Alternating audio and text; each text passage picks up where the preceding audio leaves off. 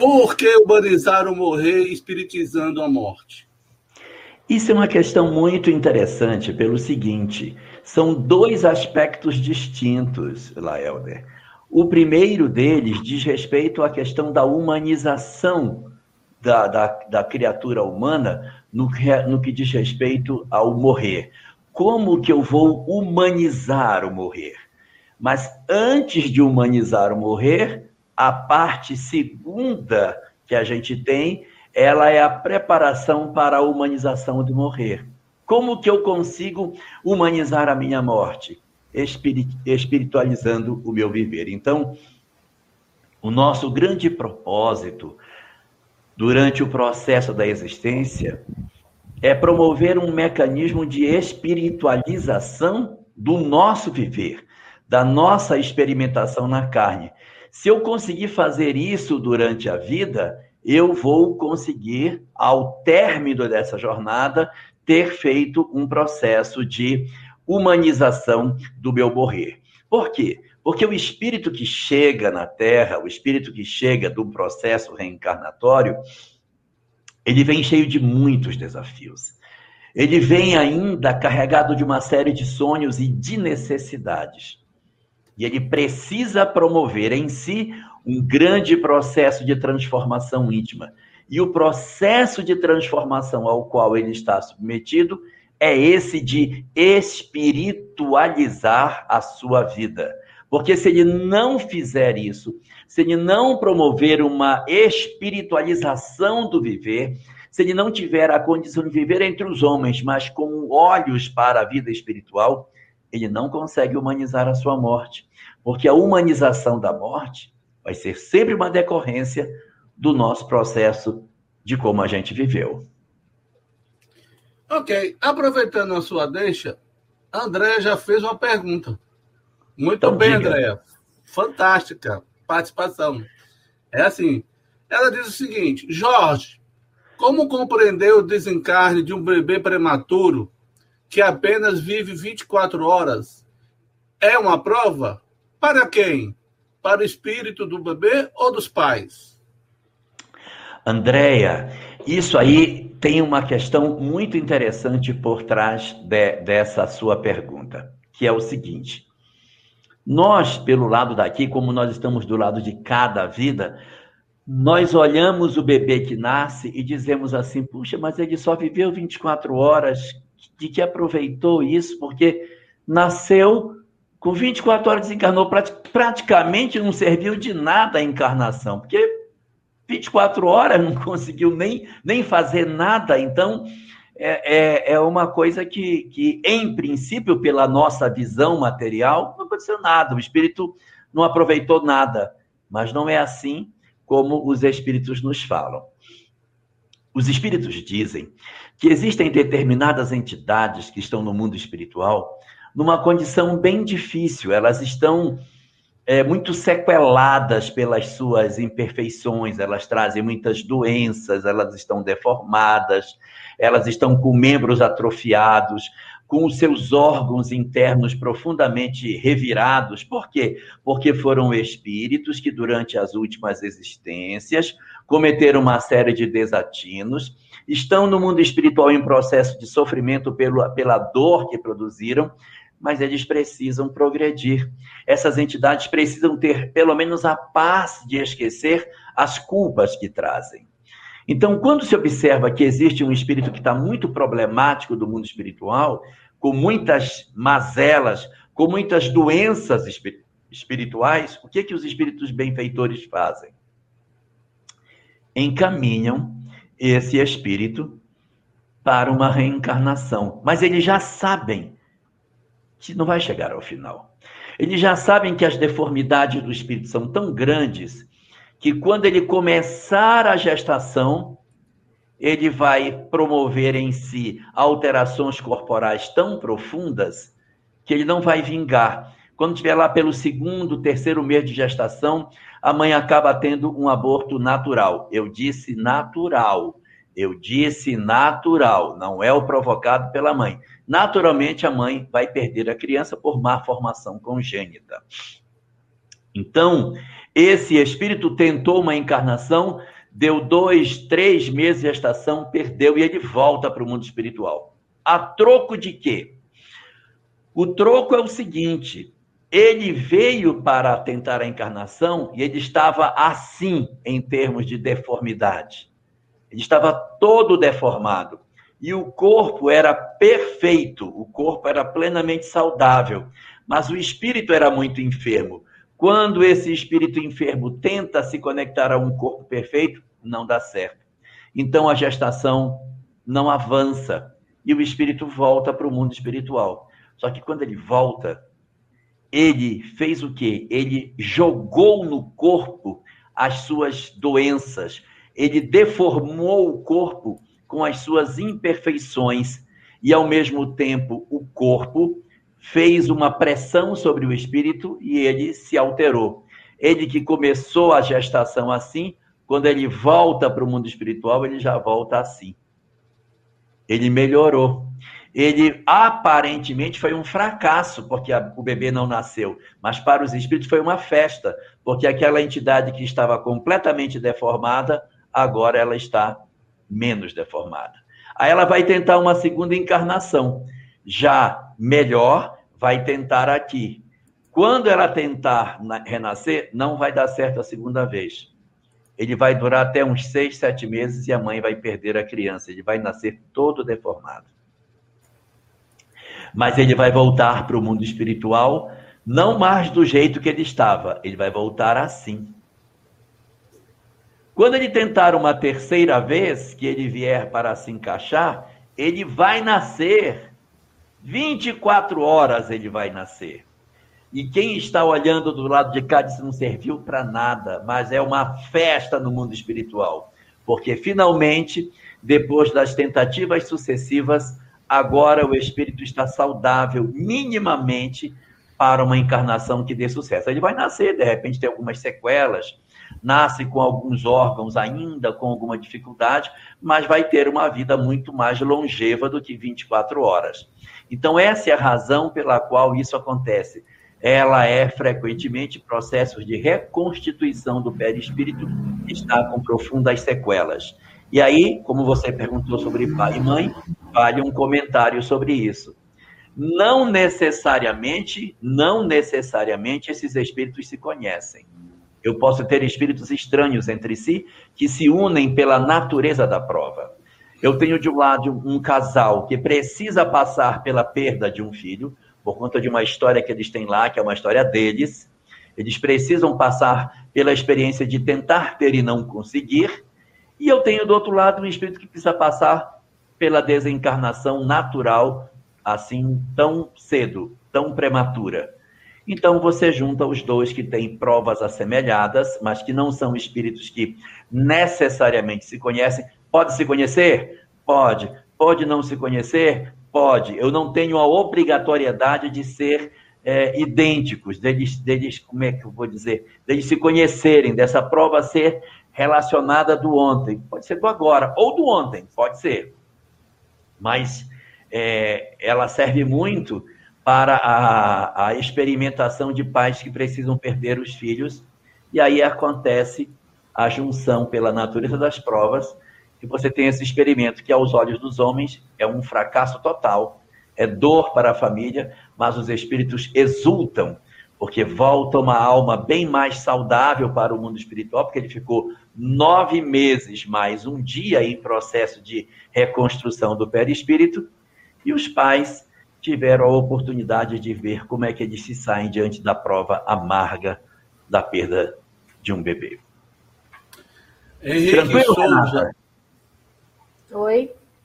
Eu ia, eu, ia, eu ia fazer uma pergunta em cima dessa, dessa que foi feita. Pode haver casos também de desistência reencarnatória? O espírito já estava todo se preparando e de repente pensou assim nas provas que, deve, que viria fossem pode. amargas e tal, e, desiste? Pode. O espírito pode, pode desistir no meio da gestação. Pode. Quanto mais para frente a gestação, mais adormecido ele está, menor a probabilidade dele estar lúcido para tomar essa decisão. Então, nós esperamos mais a desistência uh, do reencarnante no início da gestação, quando ele se depara com algumas circunstâncias em que o medo toma conta dele e ele decide romper o laço, e aí o bebê morre dentro da mãe, aí precisa fazer uma curetagem para tirar, é a desistência do reencarnante em função das circunstâncias que ele pode estar envolvido. Jorge Henrique Souza faz a seguinte indagação. Ele tem pessoas que morreram por, por Covid, por morbidez, e teve uma pessoa próxima por esses dias que desencarnou nesse sentido. Aí ele disse que a pessoa da família próxima a ele Há muito desespero, muitos pensamentos de que Deus foi injusto, Deus punitivo. Enfim, como posso orientá-los ou confortá-los de alguma maneira, sem discordar de tais pensamentos tão, ra tão rasos? Porque o pessoal que está em desespero não são espíritas. E as pessoas são próximas a ele e ele tem conhecimento espírita. Como chegar a essas pessoas? Se você tem acesso a eles, Henrique, não coloque sobre as verdades deles as verdades espíritas. É, a gente, às vezes, na ansiedade de orientar, a gente acaba atropelando e machucando as pessoas. Porque a pessoa está vivendo uma dor muito grande. A pessoa diz: Não, mas ele não morreu. Ah, claro que ele morreu. A pessoa diz: Claro que ele morreu. Então, a gente tem que ter muito tato para lidar quando as pessoas estão assim. Uma estratégia boa é, em vez da gente entrar com a palavra, a gente entrar com a presença. Então, nós ficamos juntos, nós, nós mostramos tranquilidade, nós mostramos serenidade e cuidamos das pessoas. E a gente ouve, E sempre que a gente tiver que falar, a gente falar com, sempre com bom humor, quando a pessoa tiver assim, esse Deus, o que ele fez conosco, ele acabou com a nossa família. Eu disse, não, não fala assim, não. Não fala assim, não. Não fala assim que faz mal para você. Não fala assim, vem cá, não faça isso não. E aí você não, não fica querendo doutrinar as pessoas quando elas estão revoltadas. É, a gente acaba irritando você tem que esperar o momento certo para colocar as coisas. E ele vai acontecer e não demora. As pessoas vão virar para você e vão dizer: "E você que é espírita, como me explique então como é que é isso?" Aí vai ser a hora. Porque houve uma pergunta. Me explique então. Aí quando disser como é que me explique, aí você entra com esclarecimento. Mas a gente nunca oferece comida para quem não tem fome. Você fica junto, você cuida, você está sempre próximo, demonstra na sua postura que você sente saudade, mas não está desesperado. E vai cuidando das pessoas, esperando o momento que é, não tarda para acontecer. Se eles souberem que você é espírita, em pouco tempo eles vão dizer se já não perguntaram. Me explique, então, me dê a justificativa para essa coisa terrível que aconteceu conosco. E aí você vai entrar com as colocações que você tem para dizer. Mas não se afobe. Agora, se eles já perguntaram e você perdeu o tempo para dar a resposta, tem que esperar a pergunta vir de novo.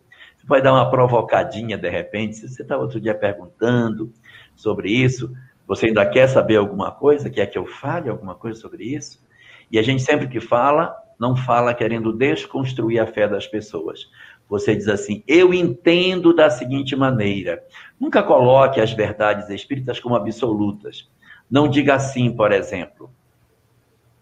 As pessoas acham que depois da morte não existe nada, mas isso não é verdade. A verdade é isso, isso, isso. Não assim porque é antipático. A gente diz. As pessoas costumam dizer que depois da morte não, não existe nada, mas a doutrina espírita não pensa assim. Segundo a doutrina espírita, aí você coloca o conhecimento espírita sem agredir. Porque se você disser, mas a verdade é essa, ou quem pensa assim está errado, você agride as pessoas. Então tem que ter um pouquinho de jeito para ir colocando as coisas e não machucar a fé que os indivíduos já possuem. A Laelda tem uma pergunta de Rodrigo Pires que foi feita antes, mas aí não foi colocada ainda. Rodrigo Pires, oh, Campinas, São Paulo. Boa noite, Jorge. O que um espírito que desencarnou e não foi para as colônias deve fazer para encontrar a luz? Obrigado, Rodrigo. Na verdade, é, o espírito que já está do lado de lá, ele vai ter mais dificuldade de sozinho encontrar esse caminho, porque se ele não encontrou ainda a possibilidade de um processo de acolhimento, não é porque faltou apoio, não, é porque ele mesmo acabou é, não se interessando pelo socorro, fugindo do socorro. Porque tem muitas situações, Renata, aqui, que acontecem que os mentores prestam socorro, mas o espírito diz: não, mas eu não quero ir, eu gosto de ficar aqui, eu gosto de estar na minha casa, eu gosto de ficar com a minha família, ou eu gosto de ficar aonde eu estou, eu gosto de ir para balada, eu gosto de ir para o baile funk, eu não quero ir. Então, é uma decisão do espírito e isso é respeitado pelo livre-arbítrio dele. Ninguém vai tomar o espírito à força e levar para o mundo espiritual. Então, se o espírito não encontrou ainda essa descoberta, para ele descobrir sozinho é mais difícil. Então, o que, que nós podemos fazer? Oração. Porque a prece ela tem um poder enorme de dar lucidez ao espírito. Ele está confuso, perturbado, não consegue entender, não sabe se está sonhando, se está acordado é uma confusão na mente dele, que ele não tem lucidez se realmente ele está morto se ele está vivo. O que está acontecendo? Então você ora. Quando você ora, é como se você é, estivesse com muita dor de cabeça e toma um remédio. Aí a dor de cabeça passa, você consegue pensar com mais proveito. Quando a gente está com muita dor de cabeça, não consegue nem raciocinar direito. E aí, na hora que você faz a oração pelo, pela, por essa pessoa que está nesse processo de sofrimento, a tendência é que ele sinta uma certa, um certo envolvimento espiritual que facilita para ele é, essa percepção da realidade e os espíritos conseguem ter mais acesso a ele. Então, ele sozinho, pouca coisa para fazer. Nós, muito, que seria orar para que eles tenham mais compreensão e consigam acertar a rota para serem assistidos de maneira efetiva. Tem uma pergunta que eu acho interessante, muito embora aí ele tenta entender, é de Cléia Castro. Como diferenciar uma pessoa obsediada de uma pessoa com bipolaridade? Olha, Cléia, é, a diferença não vai ser útil para muita coisa, porque muito frequentemente os processos são mistos, as perturbações físicas e psicológicas elas costumam estar acompanhadas de uma questão espiritual. Nós é que temos uma tendência de separar. Isso é doença física, isso é doença espiritual. Como se fosse assim: ah, está doente fisicamente? Não precisa de amparo espiritual. Ah, está doente espiritualmente? Não precisa de socorro físico. Não. A gente cuida das coisas porque elas são combinadas. Se a pessoa passa por um processo de eh, estresse, é, e ela enfrenta uma crise de bipolaridade, ora ela está num processo de extrema euforia, depois ela deprime e fica oscilando entre esses estados, é muito pouco provável que ela faça essa oscilação sem a presença de uma entidade que ainda aumente mais a perturbação que ela já sente. Então a gente já trata como se esses fenômenos fossem fenômenos mistos, físicos e espirituais. E aí o que fazemos de prático? Levamos no psicólogo, vemos se precisa de um psiquiatra e oferecemos para essa pessoa a fé. Que fé a gente oferece? Aquela que ela se sentir mais à vontade. Se for uma pessoa de fé católica, leve na igreja, converse com o padre. O padre atenda a pessoa, que dê a ela um conforto.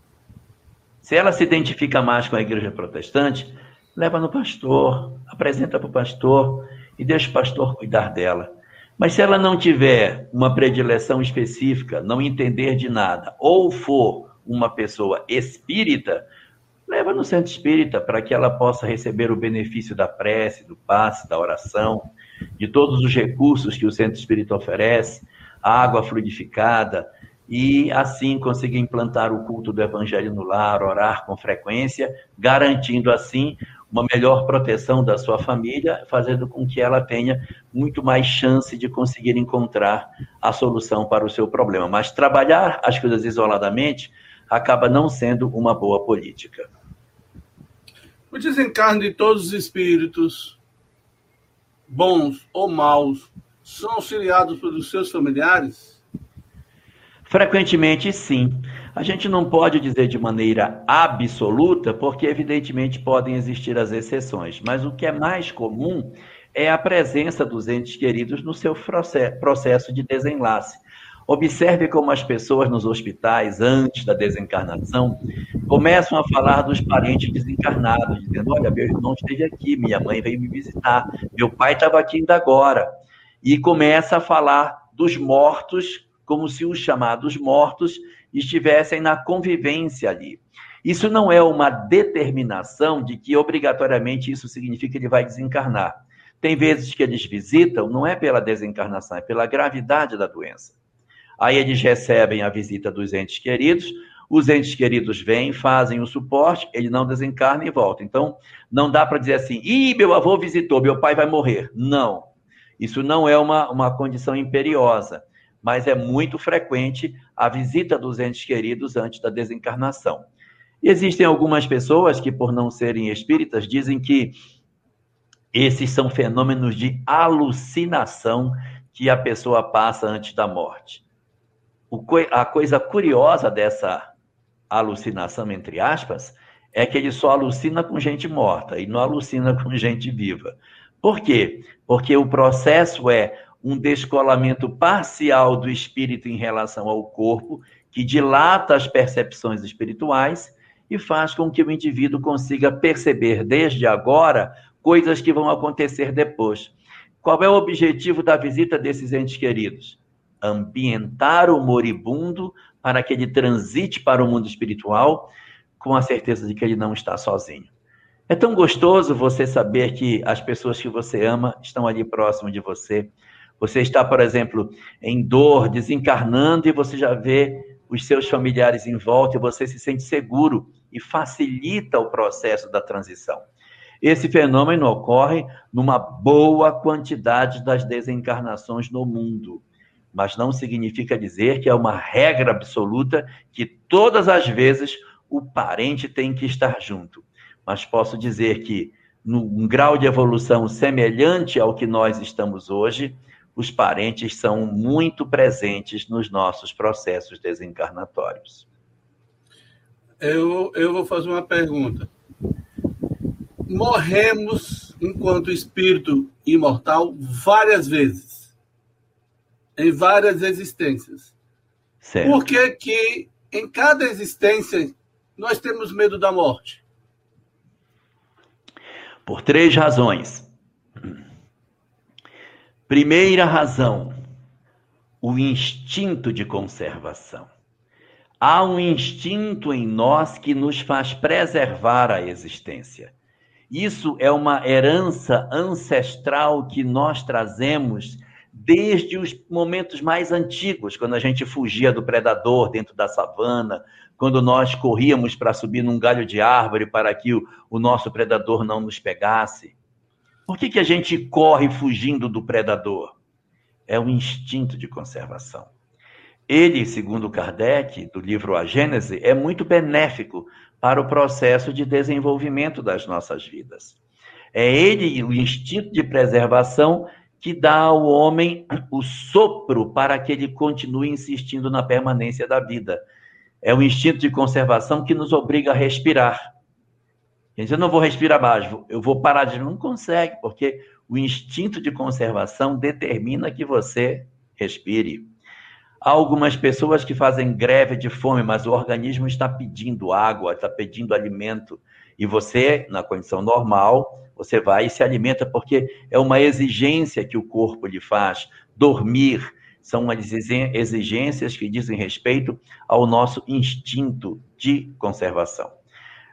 Aí esse instinto faz isso. Quando eu avanço, o instinto de, de conservação pode se corromper virando egoísmo ou ele pode se degenerar empurrando a pessoa para as experiências do desinteresse pela continuidade da vida. Então, o que faz a gente ter medo da morte? Ponto número um, o instinto de conservação. Ponto número dois, quando nós encarnamos na Terra, o processo reencarnatório promove no ser um, um abafamento tão significativo das nossas percepções espirituais que nós nos tornamos até materialistas. Nós passamos até a achar que não existe vida após a morte. Nós passamos a achar que a vida é somente isso. Nós somos seres tão materiais que o mecanismo do processo reencarnatório embota a percepção do espírito de tal forma que a gente esquece quem fomos, esquece as encarnações anteriores, esquece uma série de coisas e, por incrível que pareça, passa a achar que nós somos apenas o corpo físico. Passamos 50, 60, 70, 80, 90 anos nessa condição.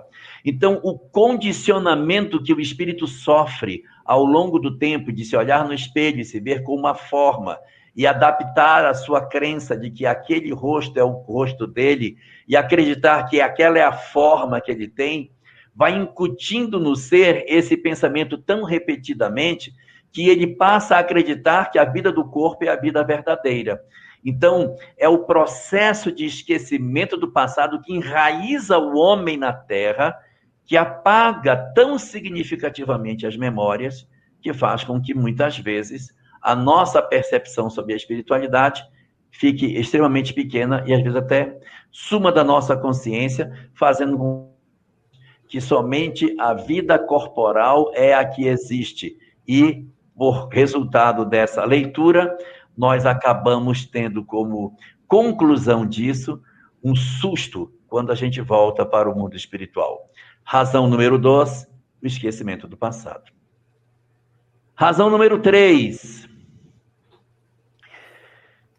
nós estamos na terra na condição de espíritos de provas e expiações porque somos almas que possuímos graves compromissos. Nossas histórias do passado não são histórias muito felizes. Nós estamos frequentemente envolvidos com o crime, com a violência, com a intolerância, com os processos de escravidão, de arbítrio sobre a vida dos outros, sobre erros na área do poder, desequilíbrios profundos na área da sexualidade.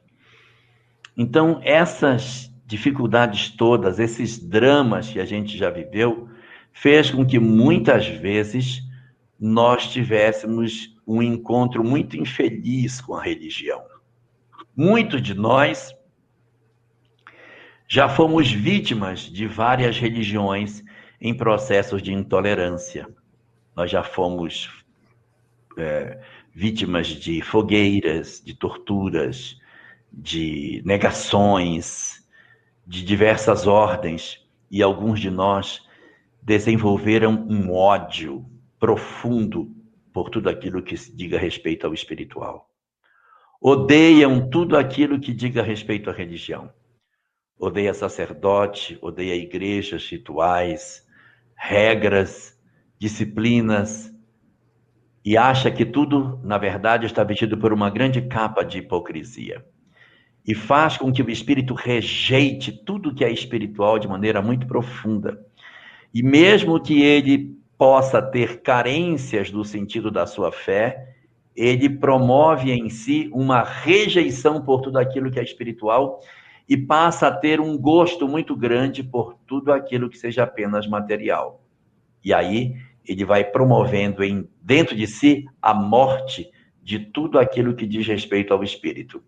E ele vai se escondendo, vai se encastelando na ideia do materialismo, porque é confortável para ele, porque é uma maneira, ainda que subliminar, de atacar a religião, apresentar-se de maneira contrária aos princípios que a religião coloca, como se fosse a maneira sutil de agredir aquela doutrina que ele não suporta. E isso vai se enraizando dentro dele. Já possuímos histórias muito profundas de experiências sofridas com a religião, e você nessa existência faz um movimento contrário para evitar que esse pensamento que ele fez tanto mal volte a se aproximar de você uma segunda vez e a gente se torna, portanto, materialista. Respondendo, três. A primeira das razões, o instinto de conservação. A segunda, o esquecimento do passado. O terceiro, as nossas histórias traumáticas no contato com a religião. Renata, quer socializar uma pergunta? Do chat? Não. Ou, ou faço a minha? A chat, pode ser do chat. Pode ser fazer uma sua. Porque do chat é... a gente tem tanta pergunta também, mas pode fazer a sua.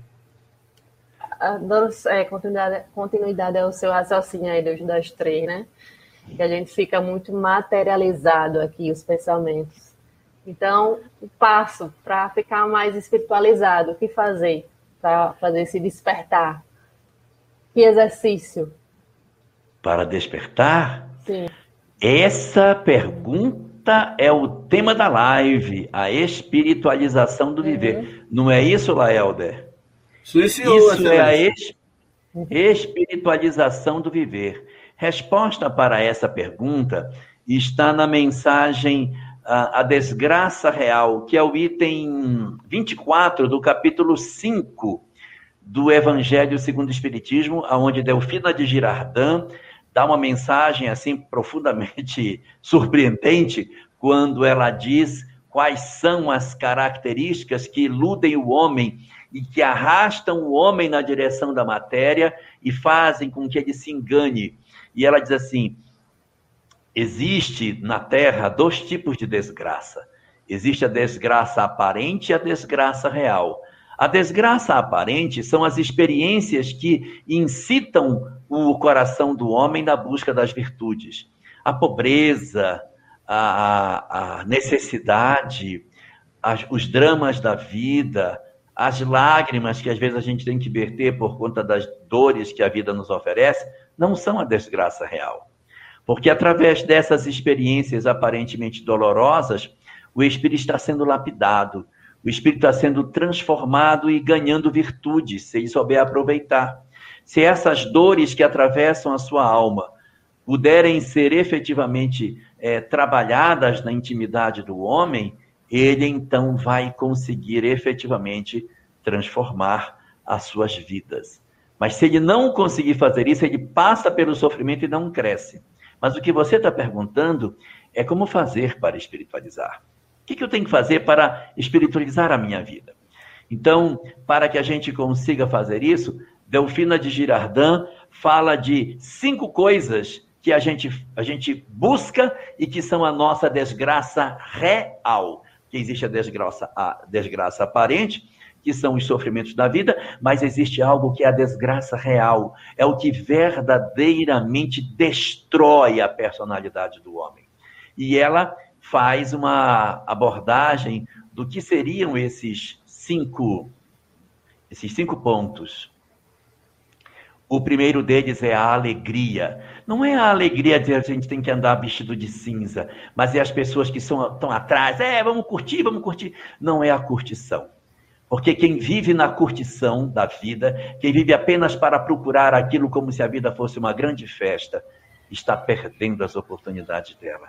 Então, é não procurar na vida viver somente os aspectos da alegria do corpo, aquilo que satisfaz o corpo.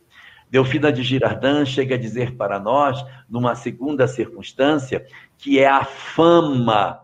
Você já viu algumas vezes, Renata, pessoas que querem fazer sucesso e que vão nas rádios de noite, toca minha música, toca minha música, bota minha música para tocar, para ela fazer sucesso. mas ele não faz sucesso. E aí a esposa vai com ele, bota a música do meu marido, vamos embora, e o pai, todo mundo insistindo, até que o cara estoura. Faz um sucesso louco. Tem vários artistas que fazem sucesso hoje que já viveram essa história no passado. E alguns deles, quando alcançam a fama, é quando se destrói. É. Quando ele consegue o que ele tanto quer, ele destrói. Então, assim, a desgraça real é a alegria, a fama, é essa essa circunstância na qual nós nos entregamos efetivamente aos prazeres do mundo e esquecemos de desenvolver as nossas virtudes no campo espiritual. E ela dita mais, além da alegria e da fama, ela diz: é o prazer, aqueles indivíduos que consideram que a vida é feita para que você goze a vida ao máximo, que você vai ficar velho, então tem que curtir a vida ao máximo, é uma ilusão. Então, afastar-se dessas propostas que consideram que a gente está na vida apenas para usufruir o prazer que a vida pode dar, é também uma forma de espiritualizar a vida. Eu materializo a minha vida todas as vezes que eu faço o movimento na direção da materialidade. Além desses, ela coloca mais dois. Os outros dois é a van agitação. O que é a van agitação? São as pessoas que ficam o tempo todo, corre para cá, corre para lá, corre para cá, corre para lá, e viaja, volta, troca o cabelo, troca, troca o carro, troca a casa, troca de marido, e aí vai trocando, trocando, trocando o tempo todo, e nunca estão satisfeitos. Então, essa agitação incessante das pessoas que não se acerena por dentro é outro indicativo da materialidade. Que fazer? O reverso da medalha. Trabalhar para fugir da agitação louca, porque essa van agitação, ela acaba nos arrastando no sentido da matéria. E por último, ela diz a louca satisfação da vaidade. Olha no Facebook como as pessoas estão se perdendo. Está todo mundo postando coisas que são para o mundo de fora e pouco para o mundo de dentro. Nós estamos nos esquecendo de nos transformar. Estamos esquecendo de aproveitar a oportunidade para fazer as coisas corretas. Então, são esses cinco pontos que a Delfina de Girardin fala que a gente tem que fugir. Mas talvez não seja suficiente. Eu estou dizendo talvez não seja o que você quer ouvir. Então, eu vou preferir falar rapidamente dos dez pontos que você encontra na mensagem Treino para a Morte. São dez sugestões que Humberto de Campos nos dá de como que a gente deve fazer para se adaptar ao mundo espiritual. Como que eu faço para fugir das dores do mundo? Lá vai. Rapidinho, porque tem outras respostas para a gente alcançar. Primeira, cuidar da alimentação, tirar a alimentação de carne, a proteína animal da nossa alimentação. Fazer o esforço para que a gente se liberte disso, porque no mundo espiritual não vai ter essa alimentação para nós. Dois, cuidado com o álcool a gente se vicia no álcool e amanhã vai sofrer por conta da inexistência disso do lado de lá da vida. Três, o fumo. Ele fala que a gente cuida, tem que tomar cuidado com o fumo para não atravessar a morte levando dependência de nicotina. Quatro, as outras drogas, cocaína, uh, remédios que a gente se utiliza e que a gente acaba ficando viciados nesses remédios, também fazer um exercício para se desvencilhar. Isso tudo que eu estou falando está no capítulo capítulo 5 da obra Cartas e Crônicas, chama Treino para a Morte. Quinto ponto, ele vai comentar conosco a questão da sexualidade, que a gente cuide das nossas energias afetivas, porque tem muita gente que desencarna com graves compromissos na área da sexualidade. Ponto número seis, cuidado com o amor pelo poder. Pessoas apaixonadas pelo poder terão dificuldade para deixar seus postos. Então a gente precisa humanizar o morrer, nós precisamos espiritualizar a vida. E essa é a receita apresentada por Humberto de Campos. Ponto número sete. Cuidado com o materialismo, porque o materialismo nos seduz com as suas propostas, com as suas facilidades e faz com que a gente esqueça a vida espiritual. Ponto número oito. Atenção para o apego às coisas materiais. Cuidado para não ter apego com a casa, apego com fazenda, com carro, para você não deixar a casa mal assombrada, não deixar o carro mal assombrado, não deixar é, a família mal assombrada, porque você fica. Tem até mulher mal assombrada, marido mal assombrado, tem, porque a mulher não quer largar o marido. Então, ter cuidado com isso. O nove é a família. Nove é a família, em que você tem que aprender a aceitar que você precisa partir e deixar que eles tenham suas experiências, para não enlouquecer, porque você parte e o filho se desequilibra. Você tem que ter maturidade para isso. Então, amadurecer, porque um dia você vai deixá-los para trás e tem que ter maturidade para ver as coisas acontecerem, senão você não consegue. E o último recado dele é que antes de partir, você faça seu testamento.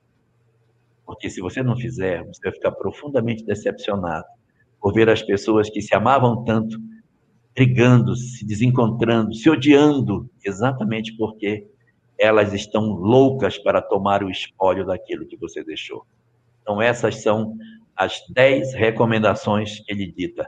E no final ele diz assim: se eu quiser, se eu puder dar para você mais um recado, eu lhe digo: torça para que você desencarne num dia bem chuvoso, para que ninguém vá no cemitério e que você não desencarne no dia de finados, porque desencarnar no dia de finados é terrível. Tem que entrar no cemitério com aquele monte de energia em volta de você. É mais ou menos por aí que a gente vai trabalhando, Renata, para encontrar a resposta daquilo que você perguntou. É, Jorge, eu posso Oi. fazer uma pergunta? Você pode, Lanelber. É o seguinte, você falou dos três tópicos com relação ao medo de morrer. Lá atrás, Foi. lembra? Sim. Eu espero não botar você no bico de sinuca. Mas Vai. aonde a gente encaixaria Chico Xavier quando ele teve aquele efeito de loop no avião, que ele gritou desesperado, que estava todo mundo com medo de morrer. E eles, aí Amando se apresenta e diz para ele: O que, é que você tem? O avião tá para cair, a gente vai morrer. É, pra, é, é, vai. Por isso que eu estou gritando. Aí, ele, aí Amando chega para ele: morra como homem, morra como morra educação, com dignidade. com dignidade. Aonde encaixaria essa situação de Chico desses três tópicos que você mencionou? A sua análise, né? Seu ponto de vista aí. Minha análise, na minha análise pessoal, essa história do Chico, ele conta mais para dizer que ele tem toda essa essa característica, mas isso, isso no fundo, no fundo é um, é um caos que ele conta, mas se você for perceber na prática, como foi que aconteceu a desencarnação do Chico? De maneira muito serena. Então ele fala isso para poder, de certa maneira, dizer assim: eu também tenho medo, olha, eu também fico assim. Mas no fundo, no fundo, a serenidade que ele tinha diante de tantas dificuldades que ele passou, nos apontam que isso é mais uma história jocosa que ele cria para criar uma identidade com o povo e poder dizer: olha, também tenho dificuldade, você pode ter as suas, mas a prática, a realidade mesmo é profundamente diferente, porque ele foi uma pessoa que viveu experiências incríveis. Então eu coloco isso, mesmo que seja contado por ele, na conta de histórias para criar uma empatia com o público que lê suas obras. Ok. Laeda? É. Oi, Renato. Pois não? Voltando aqui para o chat. Tem uma não. pergunta que foi feita de 7h44, Flávia. Flávia Teodoro. Flávia Teodoro de, Vi... de Vitória, Espírito Santo. É. No livro Ícaro Redimido, que fala sobre Santos Dumont, menciona os ovoides. Diz que a encarnação serve para recompor o perispírito. Isso procede? Procede. Os ovoides são situações bastante dramáticas do mundo espiritual que fazem com que os espíritos percam a forma física do tanto que eles pensam só numa coisa. Eles só pensam, eles só têm uma ideia: ódio, ódio, ódio, ódio, ódio, medo, medo, medo, medo, medo, medo, raiva, raiva, raiva, raiva, raiva, sexo, sexo, sexo, sexo, sexo. Então, os espíritos ficam só pensando uma única coisa, a ponto de atrofiar a forma física deles e eles se tornam quase que é, impermeáveis às ideias exteriores. Então, os espíritos promovem o reencarne sucessivo dessas entidades até eles conseguirem nascer. Eles são, na verdade, o caso prático da sua primeira pergunta, quando você falou sobre uma criança de 24 horas que desencarna. Então, um ovoide, ele faz várias tentativas até nascer. E quando nasce, ele tem uma vida longa, mas ele é alienado porque ele ainda está em processo de reconstrução. Ele está tão longe da condição de naturalidade em termos de existência, que ele vai ter várias tentativas sucessivas de encarnação até reorganizar o seu, a, seu, a sua mente e ele retome o seu processo evolutivo. Mas todos eles serão espíritos luminosos. Retardam a marcha por terem ficado presos numa única ideia, mas eles estão com um encontro marcado com a felicidade, assim como nós. É, Jorge, o pessoal usa muito a expressão: ah, eu não sou da sua, dessa época. eu nasci em época errada. Haveria isso? Não é que ele nasceu na época errada, ele tem dificuldade de se adequar à época que ele está vivendo. Isso é muito comum, porque o espírito traz certas, certos condicionamentos de um período anterior e as exigências do tempo atual colide com aquilo que está consolidado na sua mente. Tem vezes que ele resiste a coisas boas, coisas boas, coisas novas que estão acontecendo, e a pessoa diz: Ah, eu não aceito isso não. Bom era no tempo da escravidão. Então você vê que tem pessoas que resistem àquilo que é positivo. A gente encontra no livro Nosso Lar uma mulher que foi retirada é, de um local de sofrimento em que ela ainda achava que era correta a escravidão, mesmo depois de 40 anos no mundo espiritual, a escravidão já acabada, e ela ainda tendo isso como uma coisa correta. Então, há espíritos que resistem ao processo daquilo que é naturalmente lógico e bom, porque elas trazem dentro de si conceitos muito arraigados que elas não querem abrir mão. Então você vê a dificuldade do espírito dizer: eu não gosto das coisas desse tempo, eu gosto do meu tempo. Então é um, é um problema de inadaptação ao bom que é novo. E de outras vezes, a inadaptação é para aquilo que não é bom. E a pessoa diz: eu não consigo me adaptar nesse tempo novo. Não consigo viver assim. Eu vim de uma época em que as pessoas se amavam de verdade. Hoje as pessoas são descartáveis, eu não consigo entender isso. Então ela tem dificuldade para uma circunstância que é negativa. Então você vai ter tanto os que não se adaptam para o bem, como vai ter os que não se adaptam para aquilo que é mal. É, tem uma pergunta do chat aqui, do chat, que ela faz a seguinte colocação. Uma, é, o Alzheimer tem conteúdo espiritual? É de Margarida Benício dos Santos, Marcos de Oliveira. Gostaria de saber se o mal de Alzheimer é de ordem espiritual. Ele é de ordem espiritual no sentido de ser uma prova, uma expiação que o espírito passa e que tem raízes no passado. Mas a doença em si, no momento presente, ela não costuma ter uma expressão mediúnica muito forte, porque o próprio aparelho cognitivo do indivíduo não tem condição nem de registrar uma perturbação. Então, as pessoas que estão com Alzheimer, elas estão por um processo de degeneração das funções cerebrais e não por uma perturbação espiritual. Porque para que, que o espírito ia perturbar uma pessoa que em si já está encerrada num processo de dor significativo? É semelhante à visita de Chico Xavier ao presídio, que vocês devem conhecer essa história. Chico foi visitar um presídio e quando ele saiu, o repórter perguntou: E aí, Chico, muito, muito, muito obsessor, muita entidade perversa lá dentro? Eu disse: Não, não vi nenhum espírito, não.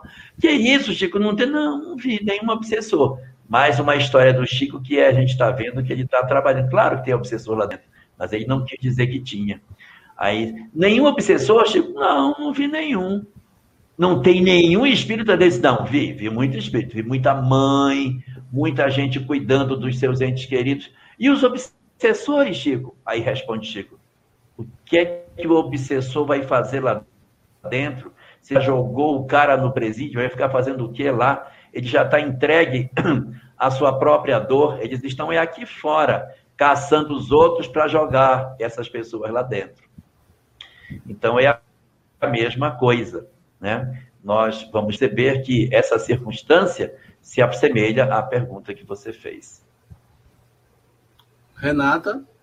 Tem uma pergunta de Cidinha Mota, que também está mais. Eu estou olhando aqui mais para cima, lá eu estou olhando as mais recentes e eu estou olhando as mais antigas. Ele, ela colocou aqui, completando a pergunta de Laelder. Podemos dizer que quem tem mais medo da morte são espíritos mais materializados? Sim, podemos dizer.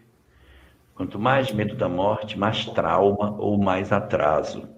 A menos que seja uma alma muito ingênua, muito ignorante, que ainda não despertou para essa necessidade, tem menos receio, porque nem sabe os perigos que passa. Mas uma alma que já desenvolveu a intelectualidade, Quanto mais ela tem pavor, mais traumas, mais complexa é a sua história de vida, mais problemático é o espírito. É, vamos lá.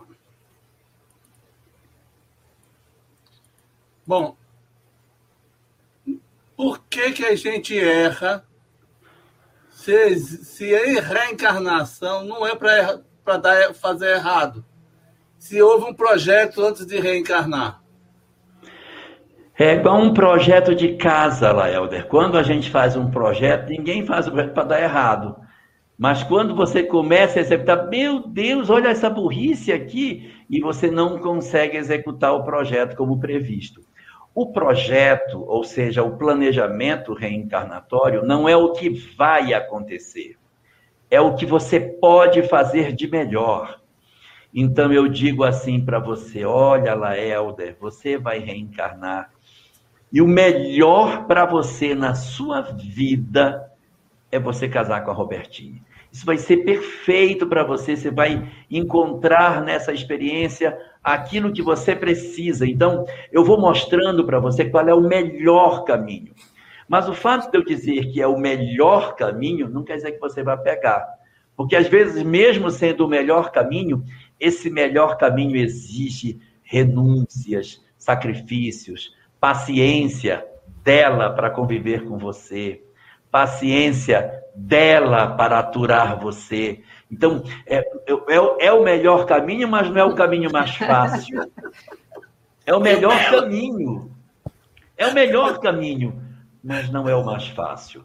Vai exigir sacrifícios, porque existe um caminho que é mais fácil.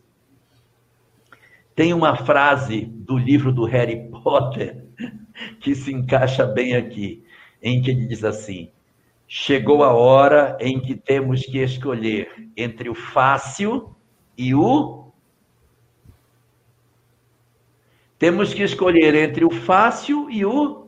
Difícil. O certo. Está na hora de escolher entre o fácil e o certo. Então, nem sempre o certo é fácil. Nem sempre o certo é fácil. Então, quando os mentores dizem esse é o caminho melhor para você, não está dizendo, meu filho, se você for por aqui, vai ser macio para você caminhar. Não, às vezes é o caminho duro, pedregoso, com espinho. Mas se você atravessar, você vai fazer numa encarnação um progresso absurdo. E aí o cara encarna, passa pelo esquecimento do passado. Você tá é doido que eu vou fazer isso, mas nunca. Não vou mesmo. E aí, não, faço nada. Porque ele resiste entrar pelo caminho que era o melhor para ele. Porque existe o caminho fácil.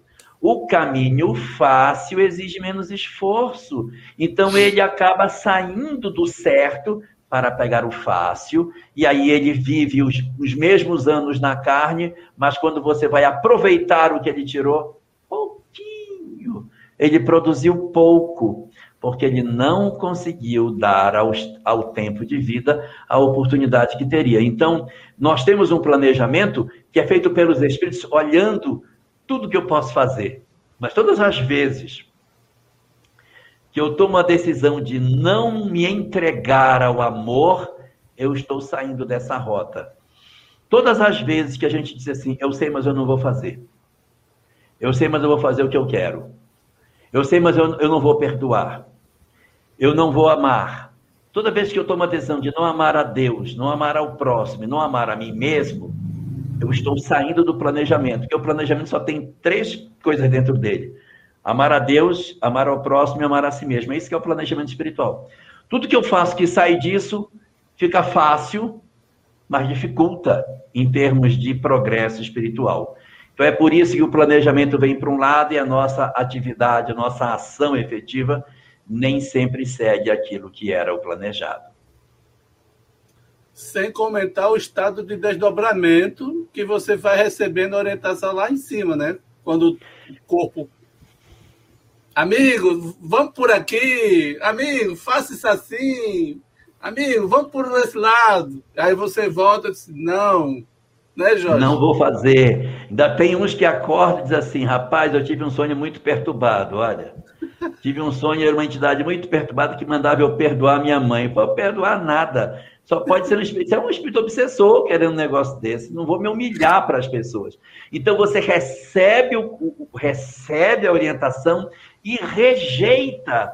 E rejeita por quê? Porque os valores morais que nós temos quando estamos encarnados abafaram as nossas convicções um, frágeis que a gente tinha antes de reencarnar e que a gente batia no peito e dizia: dessa vez eu vou dar certo, pode me mandar. Você conhece um caso que tem no livro Estante da Vida, no capítulo 36, chamado A Ficha? O caso A Ficha do Alberto Oliveira. Não conhece, Renata? Não. Vou contar para você rapidinho. Laelder conhece que Laelder aí já deve ter, meu Deus. Ah, conhece, né? Conheço, conheço. Conhece. O, o, o Alberto, o Alberto Oliveira ia reencarnar e ele pediu para nascer cego, surdo, mudo, doente mental, com rancenias e abandonado, órfão debaixo de uma ponte. Pediu, ele só pediu isso, porque ele era um espírito muito endividado, ele queria isso. Os mentores analisaram a ficha dele e disseram: Não, meu filho, não precisa de tudo isso. Você pegar uma prova dessa, você não vai aguentar, é muito peso. Não, mas eu quero, eu aguento, eu aguento. Não, não. Vamos fazer o seguinte: você vai nascer saudável, vendo, ouvindo, cérebro perfeito, tudo tranquilo, vai ter família, vai constituir família, vai ter emprego, vai ter tudo normal. Muito fácil. Eu quero uma prova boa para mim. Essa prova está muito fraquinha. E os mentores, não, essa prova está ótima para você. Você vamos dar essa para você. Tá, mas isso aí eu vou fazer o que então lá? Você vai ser médium, vai ser passista e vai dar passe duas semanas, duas vezes por semana no centro. Ah, isso é muito pouco. Eu queria mais. Senão você vai com essa tarefa. E ele abandonou. Depois de um tempo ele abandonou a tarefa. Quer dizer, era do lado de lá, ele estava cheio de gás para vir.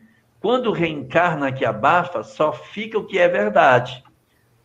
E aí o cara trabalhou durante dois anos, se não me engano, na condição de passista do centro, abandonou, não voltou mais.